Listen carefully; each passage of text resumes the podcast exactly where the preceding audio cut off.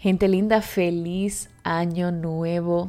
Qué bendición poder hablarles por acá y desearles pues un año repleto de la manifestación de la voluntad de Dios en sus vidas. Ese es mi mayor deseo para ustedes. Hoy traigo un episodio eh, muy especial y básicamente pues quiero hablarles acerca de identificar tu estado. Identifica tu estado. ¿Saben por qué? Porque nuestra vida espiritual, nuestra conexión con Dios es nuestro centro. Y si las cosas no están bien ahí, es imposible que todo lo demás lo esté. Es como cuando en la cabina del avión, en la cabina donde se sienta el piloto, las cosas no están bien, pues obviamente todo el avión está en riesgo. Asimismo es nuestra vida, en consecuencia nuestra vida espiritual. Si ahí las cosas no están en orden, pues podemos ver el reflejo de ello en todo lo que hacemos. Y si ahí las cosas están en orden, pues también podemos ver los frutos y el reflejo de ello en nuestro exterior. Sé que es inicio de año y todos están hablando de lo nuevo, 365 días nuevos, otra oportunidad de comenzar de cero, le solemos llamar, una nueva oportunidad para hacerlo bien. Y todo eso está perfecto, pero hubieses podido considerar todo esto en cualquier mes del año, porque al final no es el nuevo año, son las acciones que tomas para cambiar, mejorarte, crecer, etcétera, etcétera. Inicio con esto porque apenas estamos a cuatro días de iniciar el año, pero realmente quiero hablarte acerca de identificar tu estado, dónde te encuentras internamente y espiritualmente hablando, porque no verás resultados diferentes porque estés en un año diferente, los verás por las decisiones que tomes para ser diferente y hacer que desde tu posibilidad las cosas sean diferentes. Ahora quiero aterrizar esto un poco. Quiero ponerte un ejemplo de lo que te hablaré en los próximos minutos y es que a veces, a veces nosotros presentamos ciertos síntomas. Por ejemplo, a veces las gripes es como que, bueno, si tienes tales síntomas ya tú por default dices, es gripe y empiezas a medicarte para. Pero hay momentos donde ha pasado que de repente te estás medicando para eso, pero ves que no mejoras y decides ir a un médico para que te analice correctamente y te dice, bueno, no es gripe lo que tienes, es otra cosa que tiene síntomas similares. Te digo esto porque a veces por nosotros no conocer la realidad de nuestra condición, estamos tratando de hacer cosas que no están realmente medicándonos, que no están dando soluciones exactas a nuestra condición, porque no estamos medicando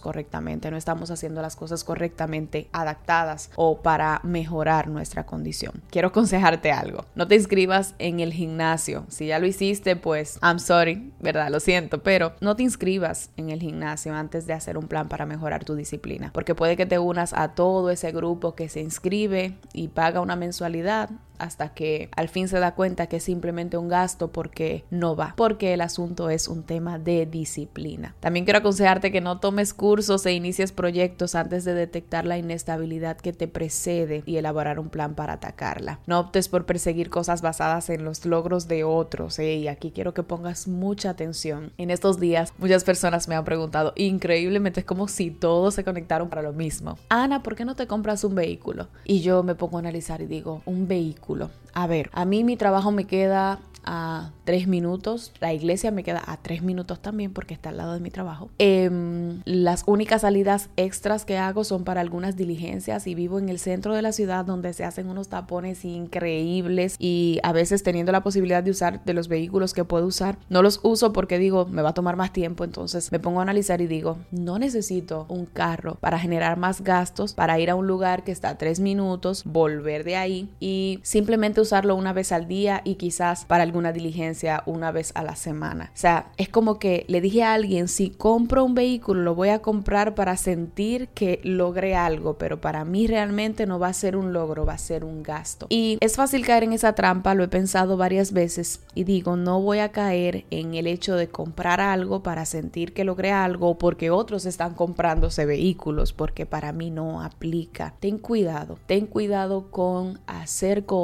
invertir en cosas simplemente para sentirte que estás logrando algo o para hacer ver a los demás o porque los demás lo están haciendo. Ten cuidado con eso, ve exactamente qué es lo que a ti te conviene antes de invertir en algo o hacer algo. Y claro, si lo necesitas y si de repente a ti te aplica, pues hazlo, cómprate el carro, todo lo que tú quieras, pero al final es un asunto de pensar bien antes de accionar, ver bien el fondo antes de actuar Por eso quiero que reconozcas tu estado, que reconozcas tu interior, que cuál es la condición, cuál es ese estatus en el que te encuentras antes de tomar las decisiones que quieres tomar para este nuevo año, antes de hacer las cosas que, que a todos se nos ocurre porque tenemos 365 días. Bueno, no sabemos exactamente si tenemos ese tiempo. Eso solo lo sabe Dios, pero sí, eh, esto nos llena de emoción y es muy bueno porque es un detonante para cosas muy buenas, pero trata de primero evaluar tu estado antes de accionar en esas cosas. Espero poder explicarme bien.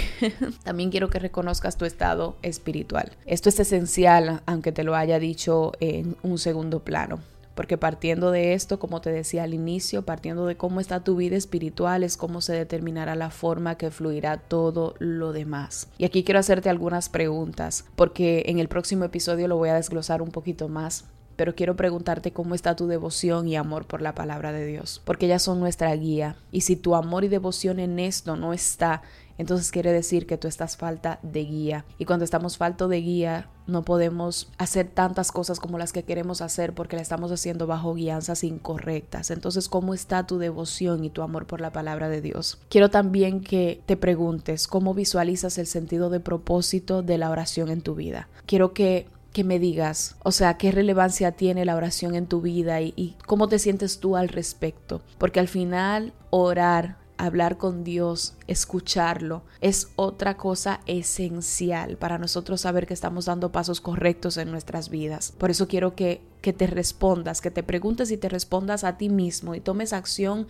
según tu respuesta. ¿Cómo visualizas el sentido de propósito de la oración en tu vida? Quiero también que te preguntes qué tan satisfecho estás en este tiempo con el obrar de Dios en ti. Porque a veces, y te lo digo porque me ha pasado, estamos caminando en las cosas en las que estamos en automático, pero con un sentido de insatisfacción que no nos hace vivir y aprovechar y disfrutar la temporada en la que nos encontramos. Y todo esto solo se puede arreglar, solo se puede redireccionar en la presencia de Dios. Quiero también saber cómo está tu gozo, o sea, qué tanto estás disfrutando tú de, de las cosas que Dios está haciendo qué tan gozoso estás o andas por ahí todo amargado pero actuando en automático porque es lo que te corresponde. Y también quiero que te preguntes cómo está tu vida en comunidad. O sea, cómo están tus relaciones, cómo están tus relaciones con la gente de tu casa, de tu familia, tus amigos, tu iglesia, porque eso es esencial. Y a todas estas respuestas quiero que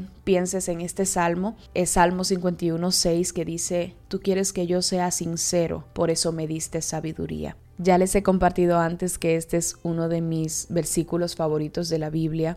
En esta versión dice, tú quieres que yo sea sincero, por eso me diste sabiduría. Pero en otras versiones dice, aquí tú amas, la honestidad en lo íntimo y en el secreto me has hecho comprender sabiduría. ¿Por qué? Porque al final Dios conoce nuestro estado, pero nuestra cercanía a Él hace entonces que Él nos permita a nosotros verlo con claridad. Y Dios es tan hermoso, tan bueno que nos toma y nos dice, no solamente quiero mostrarte el estado en el que estás, no solamente quiero darte sabiduría para que lo puedas ver con claridad, también te voy a direccionar para que mejores, para que esto no sea tu estado permanente, sino simplemente un tiempo en el que tomes acción cambies y luego puedas ver el fruto del cambio, el fruto de la transformación, el fruto de vivir una vida con oídos abiertos a la voluntad de Dios para cada paso que vayas a dar, para cada cosa que vayas a hacer. También el hecho de trabajar internamente para que lo que se vea en, el, en lo externo sea fruto de, del interior, no una pantalla, no simplemente cosas que hiciste para que otros vean, para impresionar, para sentirte mejor contigo mismo, no, algo genuino, algo que sale del fondo. Que este año sea un año de más genuinidad, de más integridad, pero sobre todo un año de más conexión con Dios, para que en cada momento, en el secreto, Él nos haga entender nuestro estado y nos permita, con la sabiduría que nos da, tomar acción para que podamos ver algo diferente. Te bendigo, nos escuchamos el próximo jueves y sé, sé que este será un gran año para ti si tú te conectas con Dios y empiezas a actuar conforme a lo que Él quiere de ti. Muchísimas bendiciones.